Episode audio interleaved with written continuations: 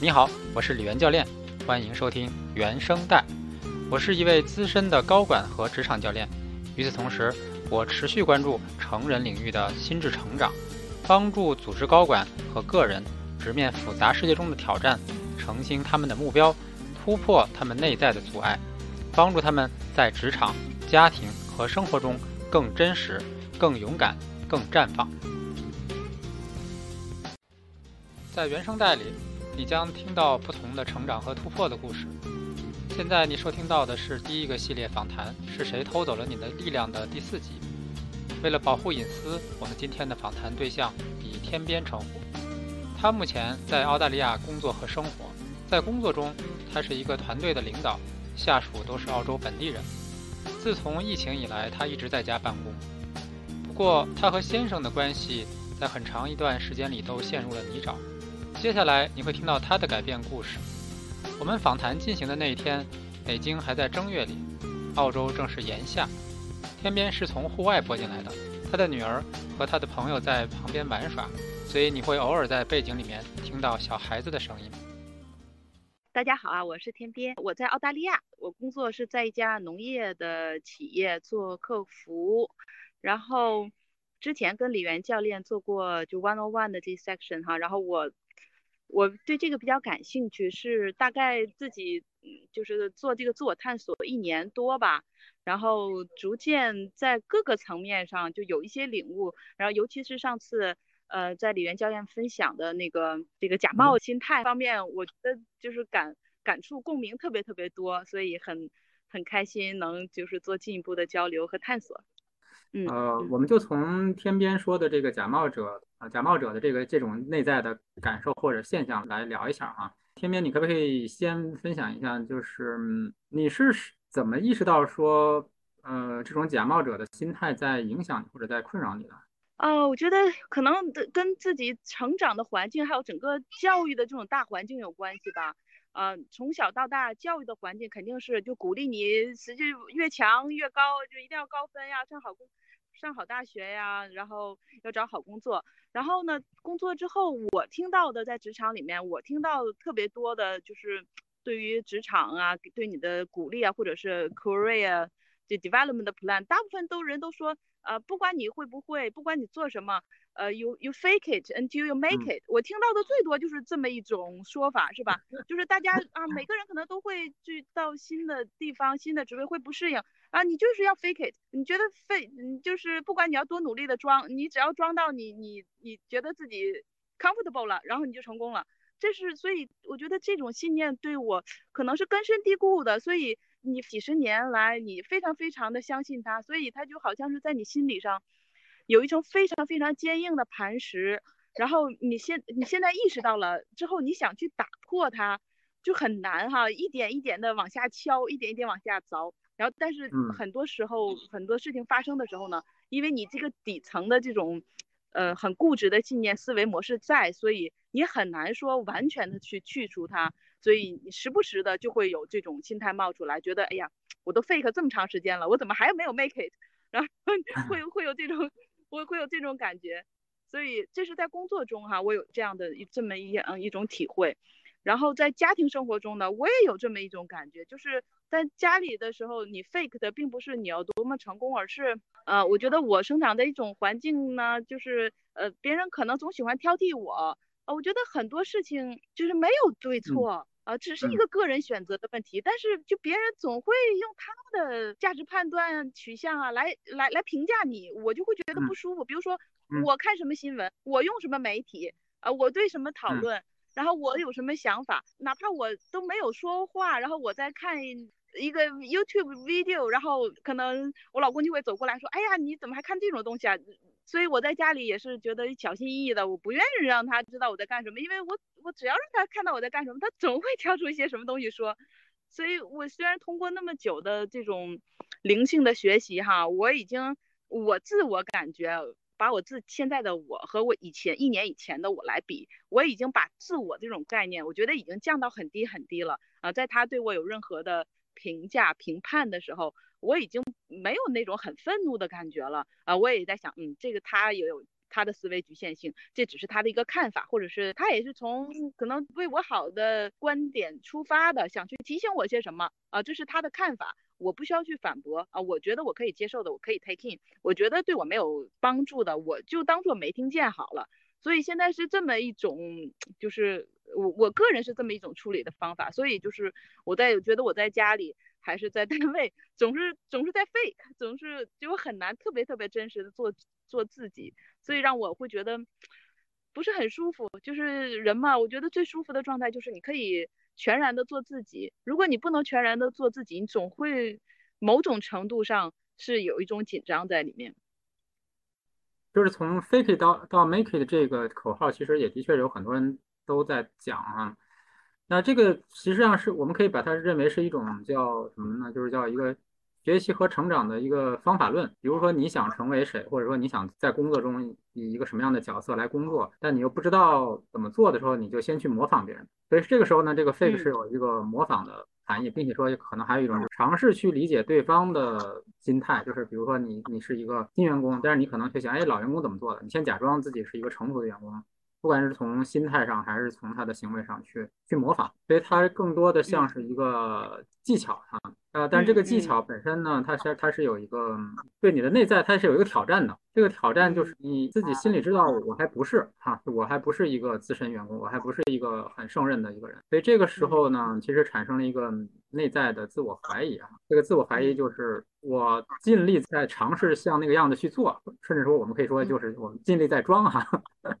但是这个内在的感觉是说，哎，要是人家看出来我在装。会觉得，比如说会觉得很丢脸，会觉得说很羞耻。所以我觉得，其实当我们谈假冒者心态的时候，一个是说，可能从技能、技巧和成长的路径上来讲，呃，这么做没问题。就是我们可能是有的时候需要去做一些我们以前没做过的，就好像一个老师傅在在做一样哈。但是从从另一个角度来说，你是怎么来看待这件事情的？你是觉得说希望别人就当自己是一个老师，还是说？希望别人把自己当做自己，啊，自己当做自己是怎么来理解？就说我我的确是一个新手，我只是在努力而已哈。所以它有一个微妙的差别，这个差别不是说你做事儿的方式上的差别，在做事儿你可能你都是在以一个模仿的方式去做，但心态上的差别是说，我希望对方以为我就是个老手啊，这是一种这是一种心态，那他就会觉得说，哎，我不能被别人识破。还有一种是说。我就是个新手，我只不过是在用这种技巧来去尝试做到一些我以前做不到的事儿。那这种时候呢，可能我就不太担心说别人戳破我，因为我我承认呢，我就是个新手啊。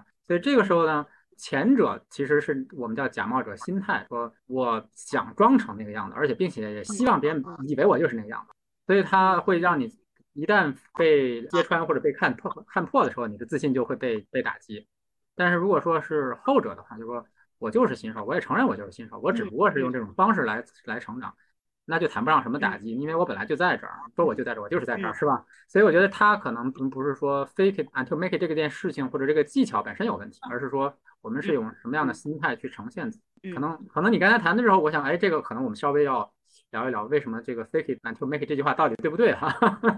我的我我之前的理解肯定是肯定不是第一种。您说这个就是不管学习什么，肯定它有一个比较成熟的，就是有一个东西可以可以 copy 嘛，就你可以去跟就是成手去学习。这个 fake it to until you make it 这个是是完全 make sense 的。我肯定您说的第二种，就是就是自己真的是自己觉得不行，然后觉得就是就是假的，然后特别在工作中处处小心，特别怕被人看出来。可能跟我就是是在国外的这个环境有关系，因为我虽然过来当时做这个工作做了已经做了两年多了哈，但是当时刚做这个工作的时候呢，其实大家觉得，哎，我都在这公司工作十年了，哎呀，那肯定经验很是丰富啊，还在那么多个业务单元干过。然后虽然这个业务代表你没干过，但是是吧，你在这个公司这么这么深厚的经验，然后还做过很多 regional 的东西，你肯定知道很多呀。是吧？然后应该学习能力很强呀，是那种感觉。而且他们说话，这个业务就在跟我讲的时候，都是东一句西一句，我完全听不懂。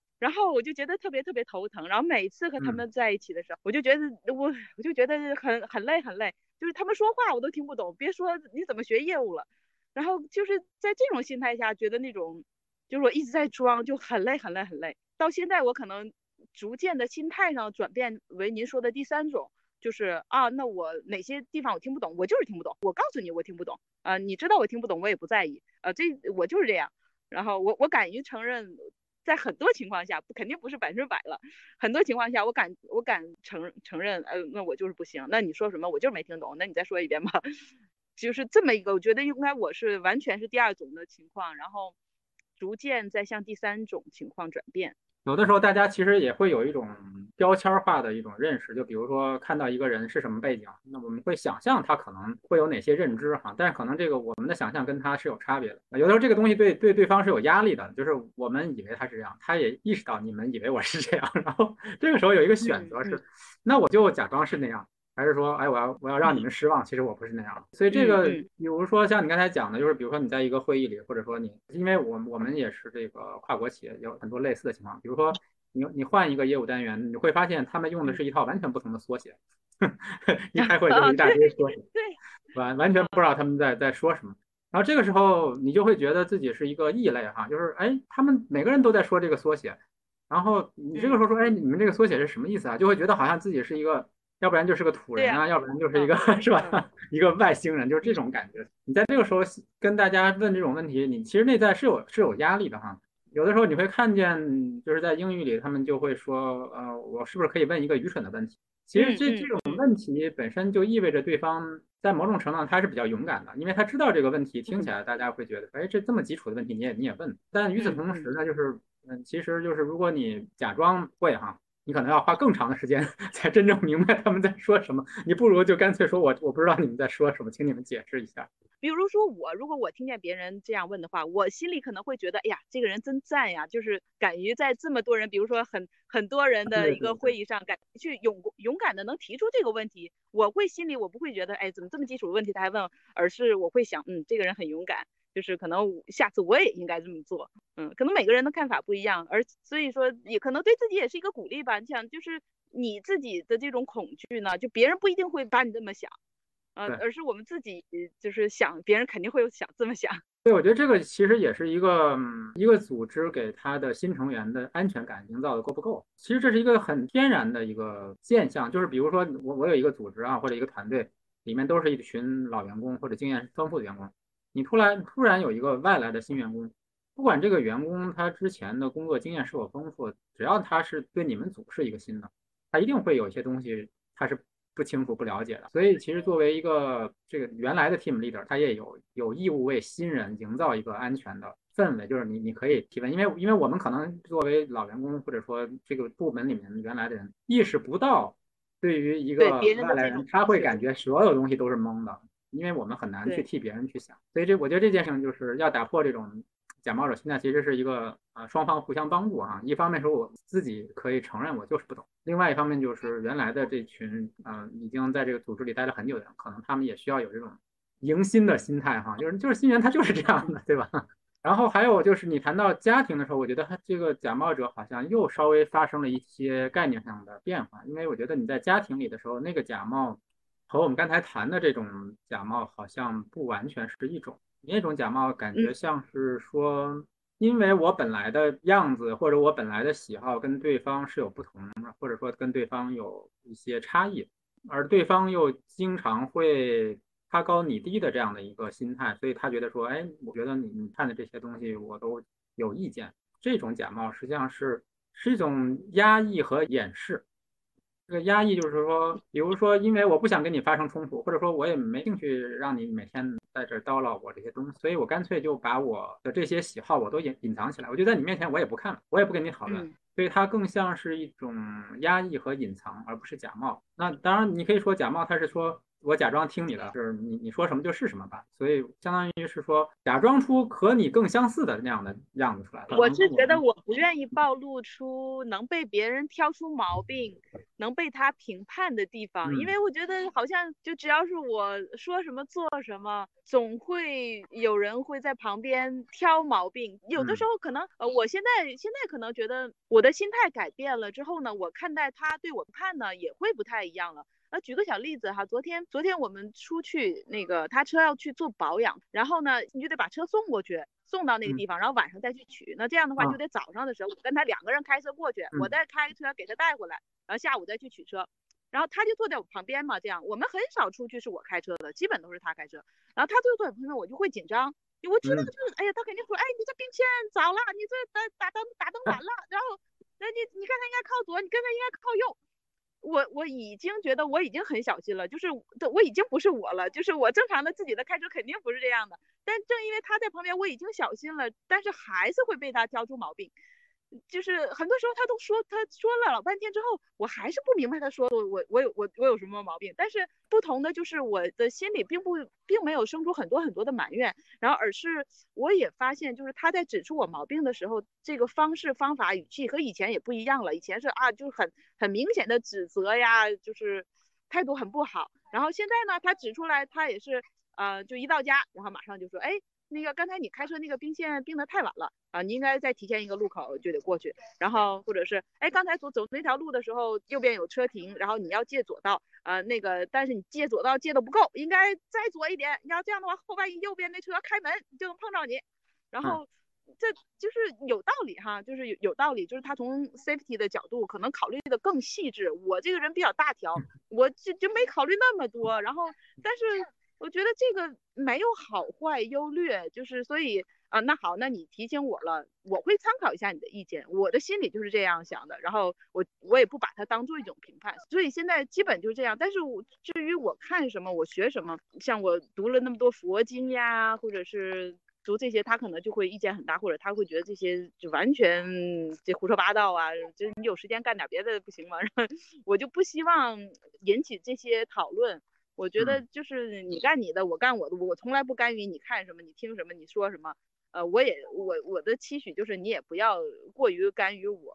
我个人的事情，可能并不是假冒者，我这个和在单位的假冒者心态可能不完全一致，只能是说就在家里的时候，从另外一方面比较隐藏自己吧。刚才其实在这两者之间，其实你找到了一个共同点啊，我觉得你还挺厉害。这个共同点就是实际上是在寻求一种。嗯，内在的安全感，这个内在安全感是怎么实现的呢？就是通过尽量的减少对方能够评判你的机会。对，所以不管你是在工作还是在家庭中，比如说你在工作中，你你做出一个成熟的样子，或者说你不不表现你不懂的样子的话，其实对方看不出来你懂不懂，所以你就减少了一个对对方对你产生能力评判的一个机会。与此类似的，那你在家庭里也是通过。减少去张扬自己的想法和你自己的喜恶，也减少对方能够对你产生评判的这样的一个机会。所以总体来说，它背后都是一种对自己的保护机制啊。我们可以说是保护机制，也可以说是呃一种对安全感的一种追求。所以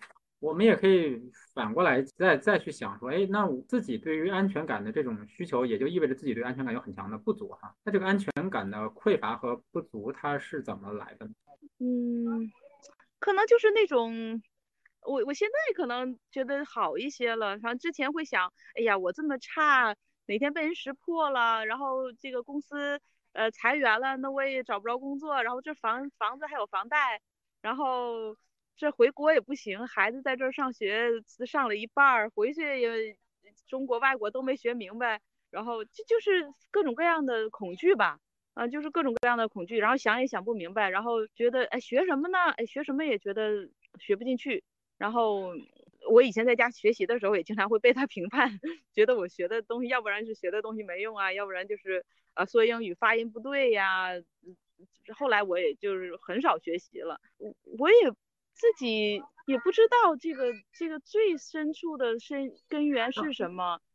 那你在出国之前有这种强烈的不安全感吗？也有的，可能我觉得这种不安全感特别多的，真的是来源于对方，来源于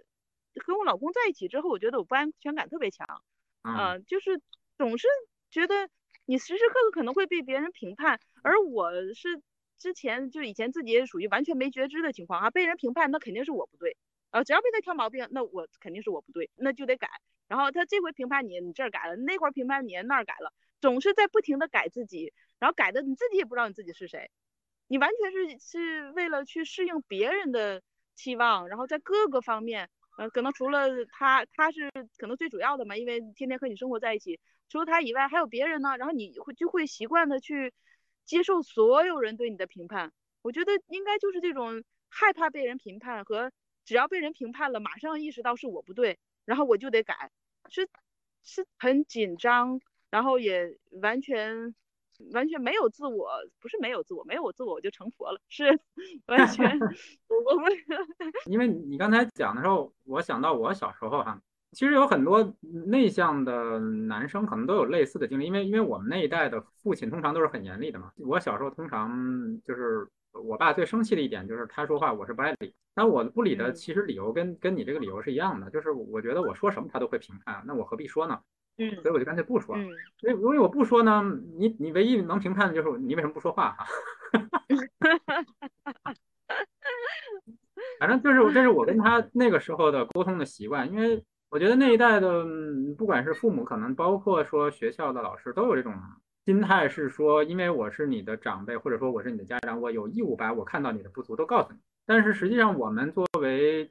学生或者作为孩子没有受到过一个培养，是说如何来接受别人的反馈啊？你看现在我们在企业里讲领导力的时候，其实我们还要还会讲说你如何接受别人的反馈，以及你如何正确的反馈。但我们小时候完全没有，就是觉得说那大大人说的、老师说的都是有道理的，你得听着。包括我们那个时候还讲什么批评与自我批评哈，别别人给我们负面反馈 听着，我还要自己给自己负面反馈啊，自己还得 还得再再补三刀。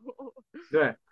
所以就会实际上就是一种保护或者防御机制，就是我不想再收到这些东西，所以我干脆就不不表现也不表达。慢慢的你就会，你你这么像像我这么长大，那你去到企业，其实我最开始的老板也会有类似的感觉，就是说李源是个沉默的人，虽然他干活的效率很高，但是他是不爱说话的人。所以我我我的其中有一个老板就说，我我实在是不知道你是怎么想的，关于你未来想怎么发展。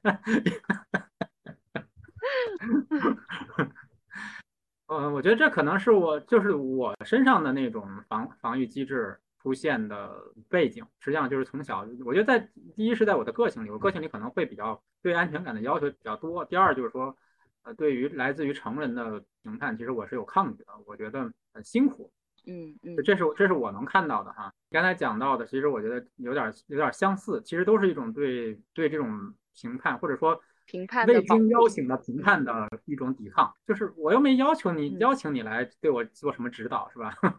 嗯，对对对对，是这样子，而且你你会害怕，就是给别人时时刻刻就战战兢兢的，就是任何动作不说话或者做什么，哪怕你听什么看什么，你都会遭到评判，就是你就很缺乏这个安全感嘛。因为你在家里面，你在自己的时间应该是一个非常 relax，就是吧，不管你做什么，你应该是可以。可以真实的做自己的。我们接着再聊一下这一点哈，就是其实我也想，就是你在跟先生发生，管他叫冲突好了，就是他的沟通习惯跟你的沟通习惯之间是不匹配的，他会觉得说我想说什么就说什么。换句话说，其实是很有很多嗯男生都有这种习惯吧，也不光是男生了，就是有些人会觉得说表达我自己的看法是我的。我就我就乐意，我看到什么我就说什么哈。他可能未见得有那么大的执着心，说你一定要改，但是他反正他想说。对对，是这样的，是这样的，就是可能是说说者无意，听者有心，就是他说出这句话呢，他可能也没有意识想去伤害你，或者是即使是他知道这是对你的评判，他所期待的这句话对你的伤害和你实际受到的伤害，这个比例是完全不一样的。嗯，你刚才提到一点，其实我特别有感觉，就是就事论事儿这句这个这个这个词儿哈，因为你这个词儿真的是太太被常用了，就是可能有很多人都觉得就事论事儿的时候是不会对别人造造成伤害的，他有一个严重的误解，就是他觉得论就事论事儿这个东西不会伤害人。嗯，我我我上次和我老公有一个有一次特别特别大的争吵哈，在当时的时候，我就我就指出来，我就说，呃，包括。我们刚刚搬过来的时候，争吵也蛮多的。一开始是我父母先过来的，帮忙带孩子住了一段时间。那段时间啊，三天一小吵，两天一大吵，各种各种矛盾。然后呢，他的他的想法就是啊，你看我给你们申请绿卡，你们都过来了，好吃好喝的，那个空气也也那个干净，食品也安全，你们还不知足，还不知足，然后还整天还就是呃吵吵吵闹闹的。然后然后我就说，我说。其实一个人生活的幸不幸福哈，其实跟他吃什么穿什么并不重要。我说你一个人，你给他吃的最好的，呃，但是他每天心情不好。我说这这有什么用呀？然后他当时就愣了，然后愣在那挺长时间没没说话。就我能意识到，就是他完全没想过这个问题，他完全没从这个角度想过这个问题。他的想法就是，哎，你看你们吃的好，穿的好，你们就应该感激我呀。就就有任何事情，你们怎么还能还能挑我毛病啊，或者什么的？然后说实话，我这个人这么大条，我从来不他不挑他毛病，啊，这就是他自己到时候他挑各种毛病。后来我在在自己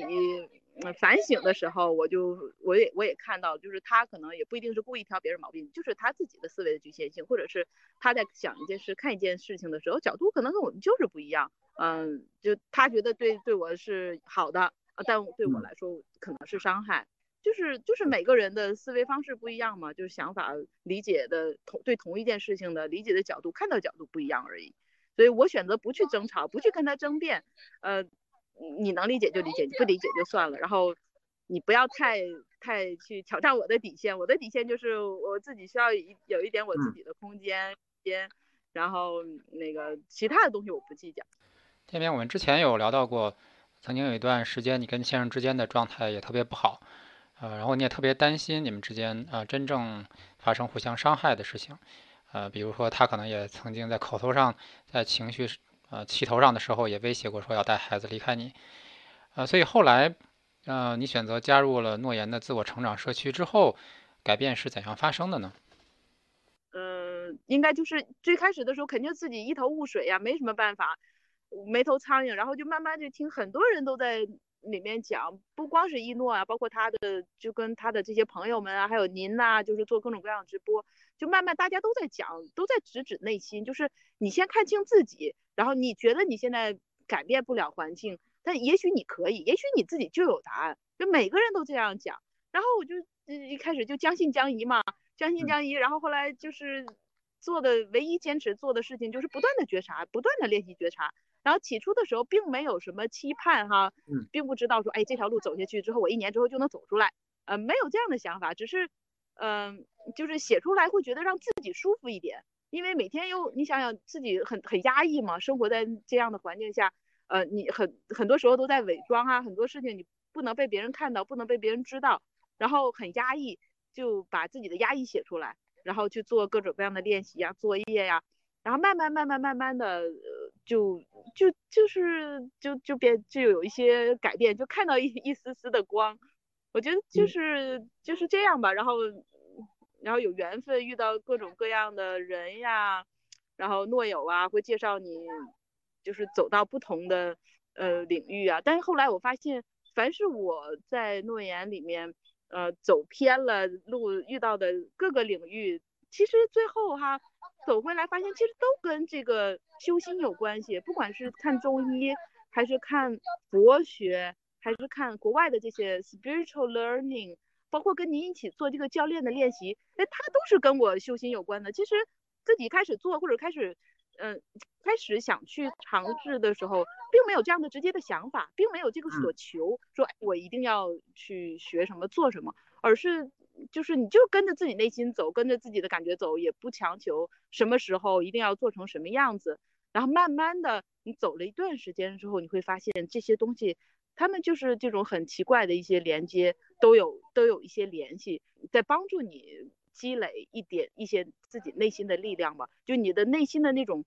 特别匮乏的感觉就会少了很多，呃，就不会总会觉得自己啊，不会觉总觉得那么害怕了。我我是最近这段时间才觉得好像又又明白了一点点，所以匮乏感就又少了一点，然后自己的力量就又多了一点。你刚才有讲到这个写觉察，写这个觉察日记，对不对？所以你相当于在某种程度上是一种自我对话，可以这么说吗？就是你相当于是说把自己当天的经历和感受都写下来。嗯，然后你在这个感受基础上，你还会再去写，比如说你在分析，或者说你在思考，说这个感受是从哪来，或者说它背后的声音是，你还会再再往深处写。有的时候会，有的时候可能不会，可能尤其是最初的时候，最初的时候可能更多是一些抱怨吧，嗯，抱怨，更多是一些委屈。会觉得，哎呀，那个，你看我怎么这么倒霉，然后你看我怎么这么倒霉，怎么突然到了国外之后想离婚也婚离不了，我怎么这么倒霉？啊，本来都说好要离婚了，这个因为俩人都在国外回不去，办不了，然后就是就都是这种抱怨一开始的时候，然后慢慢慢慢的，你看看别人都怎么写，或者是就你在参加直播呀，你在看见别人怎么一层一层用像洋葱一样。往里面看，就是不是只停留在在看问题的表面，往下再看一层，哎，慢慢可以往下再看一点点，然后你才能就是你的这种固化的思维才有一点点松动，而不是每次遇到问题马上就是这种 reaction，就是同样的一个 reaction 的 mode，呃，就就启发了，会你就会。一点一点的有一些变化，可能有的时候我可能就会往深究一些，然后看看到问题背后到底是什么。而而且更多的时候，我可能更多时候是去感恩吧，就是看到很多生命中的美好。过去更多的时候看到的全是不足，说哎呀，你看这这个这澳大利亚这地儿怎么这么落后啊？然后满满街都是电线杆儿，所以你在中国八十年代才满在城市里才能看见电线杆儿。你看现在我家门口全是电线杆儿，然后。经常会停电，然后家里连空调都没有，然后你冬天还得用热水袋。那中国在八十年代都不用热水袋了，我这现在一年到头还经常抱热水袋。就是你更多的时候，你可能更多的精力去看见美好的时候，你那个抱怨的那个声音自然就少了。然后另外，如果你通过觉察，就多分析一层的话，呃，你会看见。就是抱怨背后的到底是些什么样的什么样的思维模式吧？可能就慢慢慢慢抱怨就越就会越来越少呃。即使是在自己可能身体不太好、能量不太高的情况下，我也不会特别特别多的是去抱怨，而是会如实的会呃写下自己的感受啊。我觉得这里有两点很重要哈。第一点是你刚才讲到的感恩，一开始只是单纯的抱怨哈。那在做感恩的时候，你通常会感恩什么呢？你能举个例子吗？太多了。很多的时候是跟我女儿有关系哈，就是一开始的时候抱怨也跟她有关系。一开始肯定觉得，哎呀，你看，这要不是有孩子，早就离婚了吗？我还我还跟你扯这么这这么长时间干嘛？就是一开始肯定是抱怨，然后再一个，哎，孩子也不好带呀，也不学习呀什么的，只要有什么事儿，他肯定赖我。哎，你看孩子又怎么了？然后你看孩子学的没学好啊？你看英语跟你发音学的不对，然后我这就挺低落的。然后感恩的时候就哎呀，就慢慢慢慢慢慢看到孩子会指出你很多，就是真的是是是镜子嘛，很多人都这么说，确实是，嗯，当你愿意停下来，慢慢用心去观察孩子的时候，你会发现很多生活里面特别很小很小很小的细节，比如说跟他一起去外面挖蚂蚁洞，我 们有很多大蚂蚁。呃，然后我们去研究蚂蚁，有三个洞，说狡兔三窟，为什么蚂蚁有三个窟？这三个窟到底是不是连着的？然后那我们试一试灌水，看看从一个洞里灌水，那个洞里能不能出来？然后，然后，然后那个说蚂蚁怕不怕辣？然后我们做个实验，然后弄辣椒面，然后再加上水，然后再灌到里面，然后就反正就做一些就就是很很无厘头，然后觉得很幼稚的事情，然后你会觉得你在。放空自己，用完全用孩子的心态和角度去跟孩子对话的时候，你会得到特别特别大的安全感，也会得到特别多的爱，很很很难用语言来表述的。就像你去拥抱一一下孩子，你去亲吻一下孩子，就那种特别特别特别特别纯真的那种那种爱的感受，就特别特别强烈。然后这个是可以给内心充电的一个，对我来说哈是特别。特别有用的一个方法，然后有的时候我也告诉我女儿，我说妈妈没没电了，然后她就会过来坐在我腿上，然后让我抱一下，来来给你充个电，呃，然后我就特别特别开心。啊，然后就是这些生活的小细节吧，我觉得孩子是一方面，另外我觉得就是社区里面，就是有的时候真的就是看见别人分享的一个故事啊，可能就是从他的觉察的角度啊，哎，你觉得对自己也很有启发，哎，这也是对你自己内心力量的一种一种鼓励，然后包括我。可能经常会去给别人留言呐，然后或者别人给我留言，哎，你会发现这种互相的鼓励，也是在一点一点的增加自己就是这种内心的力量啊。我觉得这些就是都是你会感恩到，哎呀，我虽然自己一个人孤苦伶仃的生活在澳大利亚，然后但是呢，在这个虚拟的世界里，你有这么多的机会，就是能认识到，能连接到哈，就是这种用心的去连接到这么多人，别人也不认识你，但是别人会很真心的关心你呀。不管你有困难，或者你有喜悦，会有人去分享，这是一种也是很开心的一件事情。嗯，还有我经常照照片啊，然后分享在这个社这个社区里呀，然后大家可能会说，哎，真挺好的。就是我觉得是你通过你的眼睛看见的美，然后传递出来之后，别人也可以感受到，就是真的是虽然是一种虚拟的媒介，但是是真的可以，嗯，传递这种这种爱的这种感受。就我觉得你总结的这个特别好哈，就是实际上我也看到很多类似的情况，其实不管是疫情还是说因为在海外的原因，其实大家都生活的很隔绝哈，就物理上是相对比较隔绝。所以这个时候，如果说你所有的精力都放在你身边这几个人的时候，有的时候他们没有办法满足你的那种期待，不管是对安全感还是对爱的期待。所以这个时候，如果说有一个比较积极向上的一个社群，哪怕它是一个虚拟的社群，它还是会给你提供很多这种能量，不管是来自于互相支持的能量，还是来自于互相认可的能量。我觉得这个蛮重要的，所以不管说是说你是在国内还是在国外，大家内在遇到的这种需求可能还是非常相似的。不管你你说物理上隔离在某个村子里，还是说你 被隔隔离在在澳大利亚，其实好像差不多。是的，是的，您您说这点其实特别对。很多人也许是在国内，其实跟国内国外其实没有什么关系，在于你身边有没有可以。就是真正啊懂你或者可以倾诉的人，嗯，在你写了什么东西之后，哎，这些人真的懂你，他也知道你在说什么，他也理解你的困惑，他也可以很直白的和你分享他有相似的类困惑，或者是他对这个困惑的一些见解。我觉得这个是最难得的，就是真实这种这种感觉是最难得，而不是而不是在朋友圈那种就炫耀一下什么。我家孩子奥数得个第一呀，或者钢琴得个奖啊，不是那种感觉，就是你觉得最最难能可贵的，就是有有人听你说话，或者是呃你知道这个社区里所有人说话的人，大部分人都是很真实的。炫耀朋友圈这事儿，其实是对你的能量是没啥用的。嗯，其实，在一个比较互相信任的这样的一个呃环境里面，我们。做的事情其实只是说在分分享我们看到我们喜欢的东西，它不是一种炫耀啊。因为你今天说这个“慢慢慢慢”这个词儿也说了很多遍哈，就说明它实实际上历程是非常长的。在这个过程里面，其实你也尝试过很多东西啊，包括说家呀，包括说佛学啊，其实有很多都是。但是你刚才讲内，它的共性是说都是在呃引导你向向内看哈。咱们之前有聊过，实际上你首先。还是争取了一下，在在这个家庭里有一个属于你的空间，不被他指指点点的。就这个空间，你是怎么争取到的呢？啊，这个也挺巧的哈，也是去年是因为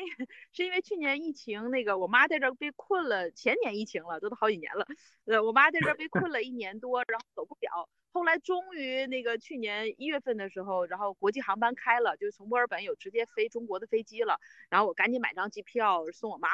就让我妈走了。我妈走了之后，这个我们才有机会，就是我女儿也十岁了嘛，然后正好一个人一个房间，然后我们才开始，就是慢慢慢慢的，嗯，就说哎，大家都都想自己睡一个房间，每个人睡觉时间也不一样，习惯也不一样，都挤在一个屋里，这多难受啊！以前是我跟我女儿还有她，我们三个人在一个屋里面，两两个床，然后呢，呃，我妈睡一个屋，然后中间那个屋是那个放钢琴。然后后来我妈走了之后，最开始是我女儿搬到姥姥那个屋去了，那个屋其实是最好的屋。然后后，然后我在家里办公呀，在办在家里办公，说那把中间那屋办公，然后那旁边有钢琴，说哎干脆把我换成个床吧，然后这样我就在这连办公在在在睡觉很方便哈。然后就这么把搬钢琴想办法搬到客厅里，然后那个地方放了一个单人床，我们就开始分开了。分开了五六个月之后，那个我老公他他把工作辞了，他开始。自己做 YouTuber，然后就在网上发这些视频这些东西嘛，然后这样的话他就需要大量的时间，就是得也有得有自己的 studio 啊，他得自己半夜的时候录音呐或者什么的，哎这样的话，哎大家就都分开了，就很自然很自然的就都分开了，哎然后我们大家都很满意，然后然后后来慢慢的孩子有的时候喜欢跟我睡，我说那行那我们就自己因为家里那种就是叫就就叫宜家的那种。呃，看起来像沙发似的，其实是一个单人床，平时上面放个架，然后下面一拉，那拉出来就变成一个双人床的那种。我们家两个那个都是那种床，所以特别方便。哎，有时候看电影啊什么，晚上说孩子想跟我睡，那就把那个床一拉出来，两个人也可以睡。呃，有时候他爸想跟他睡，那嗯就是那他就他们俩睡。所以现在我们就是大家提前申请投票，谁谁想跟孩子睡得提前预约。然后要不然就自己睡自己自己一个屋自己睡自己的，我我觉得很有意思啊，就是其实你们在某种呃程度上是一个非常非主流的一种生活方式啊。我说非主流，就是说 非主流的家庭生活方式。疫情，然后加上这个就是在家办公，加上你你老公要在家做这个自媒体哈，就是 YouTube 的自媒体，实际上就是给你们形成了一种前所未有的家庭形态哈，听上去就好像是说两个成两个成年人，然后在在家里住的这个员工宿舍一样哈。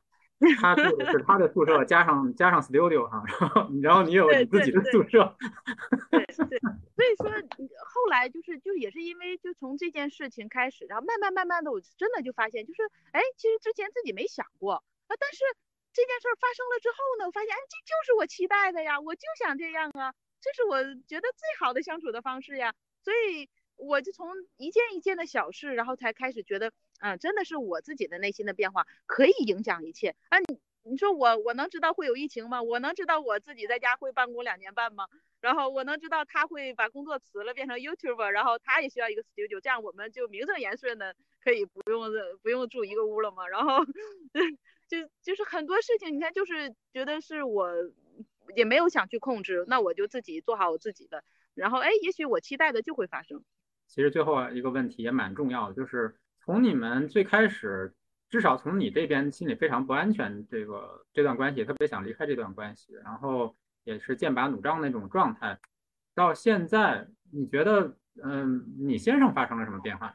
啊，呃，这个问题其实特别好哈，我我今今天也想谈谈的，他是有变化的，他从对很多事情非常的理性，就是他是非常非常理性的人，因为可能很多男人都是这样子哈。是呃，什么东西都要靠逻辑思维啊，什么东西呃，比如说我们这北京的房子要卖了，说啊这房子那那我得想一下，这个是如果卖了，我现在租金一年多少钱？然后如果卖了的话，我的收益率是多少？然后那我是投投资，我把这卖了之后，这个钱是做投资是做理财？他就会想这这一堆一大大堆，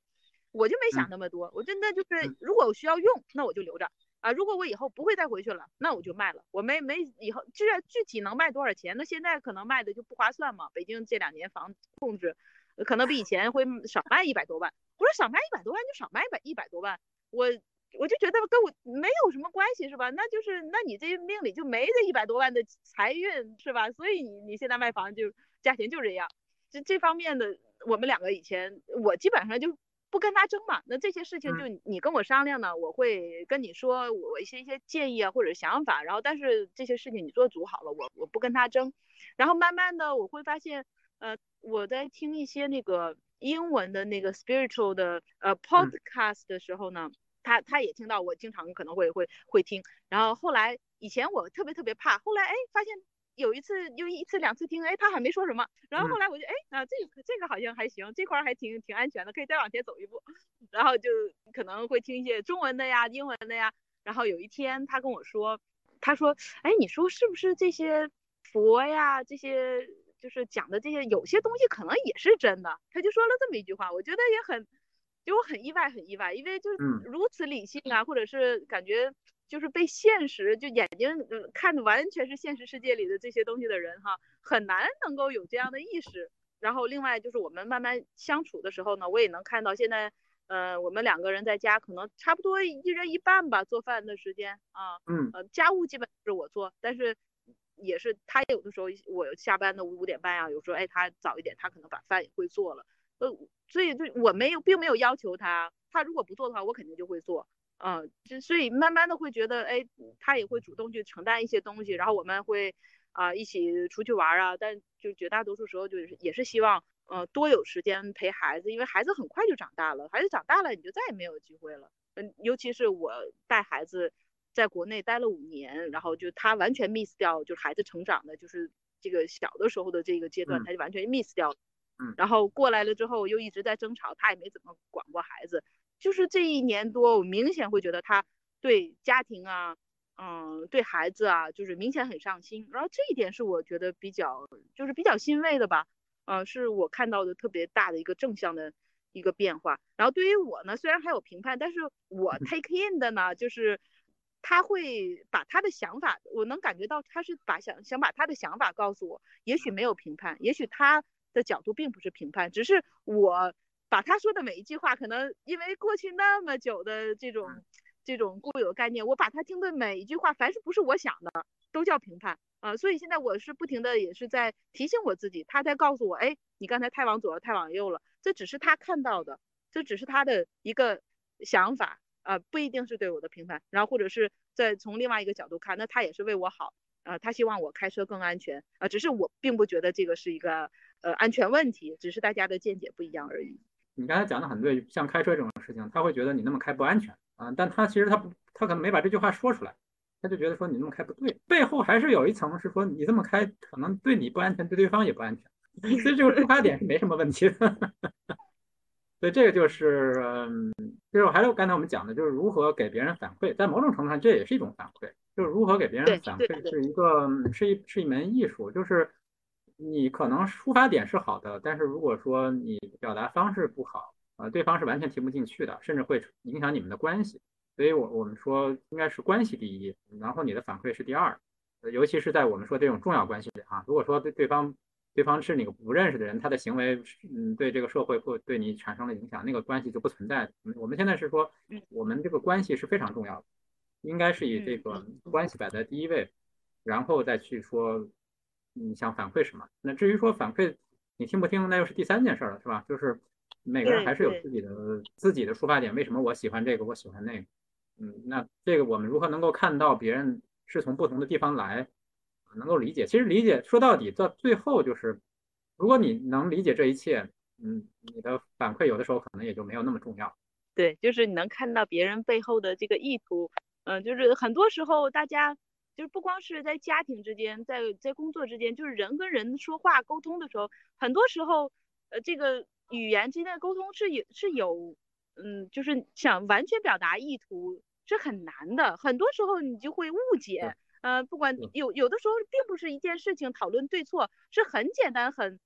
很就是哪怕你在平铺直述一件事情，哎，别人听着就就会听到别的声音啊，这个是很正常的。但如果每个人都有这样的意识的话，那他就可能会想，哎，我这么说，他可能他可能会误解，那我可能就换个方法说，或者是我说完了之后，我会解释一句。呃，今像今天我女儿在说她她同学的时候，我就意识到了，她跟她同学开了一个玩笑。他说，呃呃，我喜欢 toilet paper 比喜欢你要更多，呃，I like toilet paper more than you。然后他同学啊，然后就就很失望的那个样子。然后我就我就跟那个我女儿说，我就说，呃，我说开玩笑是这个样子，呃，如果你在讲一个笑话，对方理解这就是一个笑话，那这个就是一个笑话。如果对方理解的这个是一个对他是一个伤害，那这就不是一个笑话。我说这个笑话到底是不是笑话，是取决于对方怎么理解。怎么理解你说的这句话？如果他理解不是一个笑话，那那是对他的一个伤害。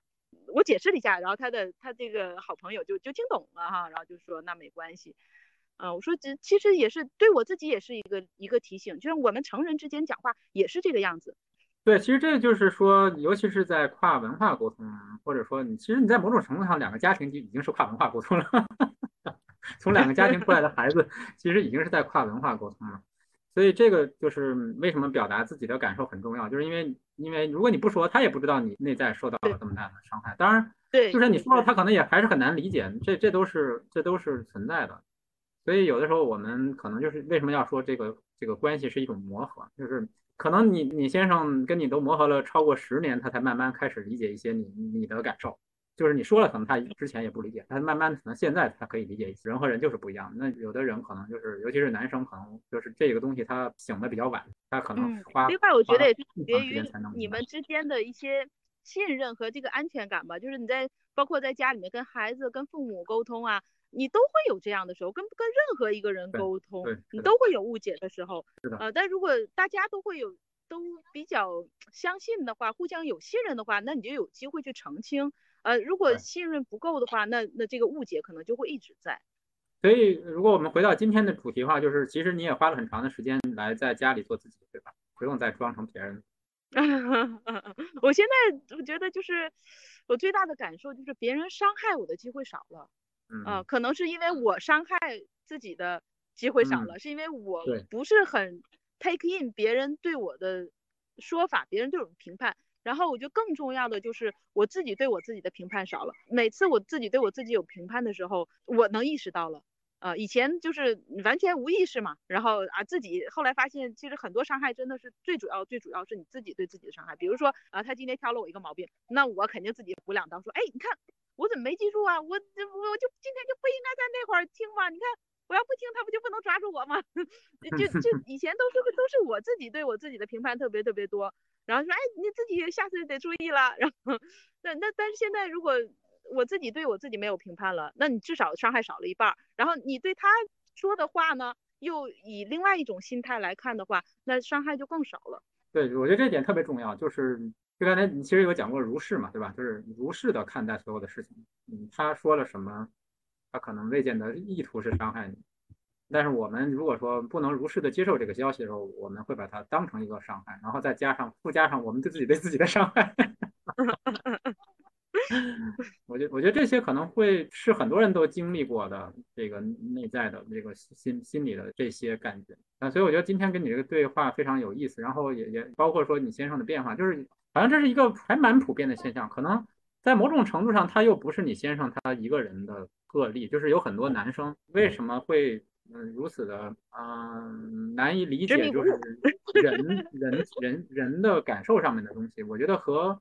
可能和这个我们那个时代的教育还是有关系，就是对男生的期待是什么，对于女生的期待是什么，可能可能会觉得说啊，男生你你把事业做好了，能挣钱就行。啊，女生你要温柔一些，你要体贴一些，所以把那个体贴和理解都都扔给了女生。然后就没有要要求男生会对这方面去做到什么，所以社会的期待也影响这个。另外，我觉得就是可能中国的传统文化呀，还有就是我们教育啊、家庭的这个文化，很多人认为就是这种语言的暴力，它并不是暴力。对对对对对。那不管是父母说你，还是呃，就是是夫妻之间互相指责你，是为你好呀啊，那都是他他怎么不说别人啊？他不告诉别人开车往左点儿，是这样啊，那是为你好呀，就是。大家都会这样，然后即使你受了伤害，你可能去跟父母说，你去跟或者公公婆婆说，那他们肯定说，哎，你看这不是为你好吗？你怎么还觉得呢，然后你自己这这这更雪雪上加霜了。所以直到你自己意识到这个问题的根源是哪里，你才真的能走出来，否则的话。真的是就是呃越陷越越深，永远也永远也走不出来，只能是一种受害者的心态，永远是在抱怨。你说的对，这个受害者这个心态这个词，嗯，我觉得是个特别好的总结，就是我们如何能够走出这个受害者心态啊，这这是一个很很大的一个一个一个课题吧。好，那我们今天也聊了将近这个七十分钟哈，非常感谢你的时间和分享你的故事哈，然后我觉得可以把你放回去跟你的孩子玩了。感谢您，那我们今天就到这儿了。好，谢谢您。那个每次和您聊天都特别特别开心啊，希望下次有机会再跟您再继续探索。今天的访谈就到这里结束了。我们访谈的那一天还有一个小插曲，就在我们即将开始连线的时候，天边突然发微信来说他肚子特别疼。我说那要不要就改天吧？说没事儿试试看。结果我们就这样聊了一个多小时，他觉得肚子好像都没有怎么疼过。后来访谈结束之后，他发微信过来说，他一回到车上就开始接着肚子疼。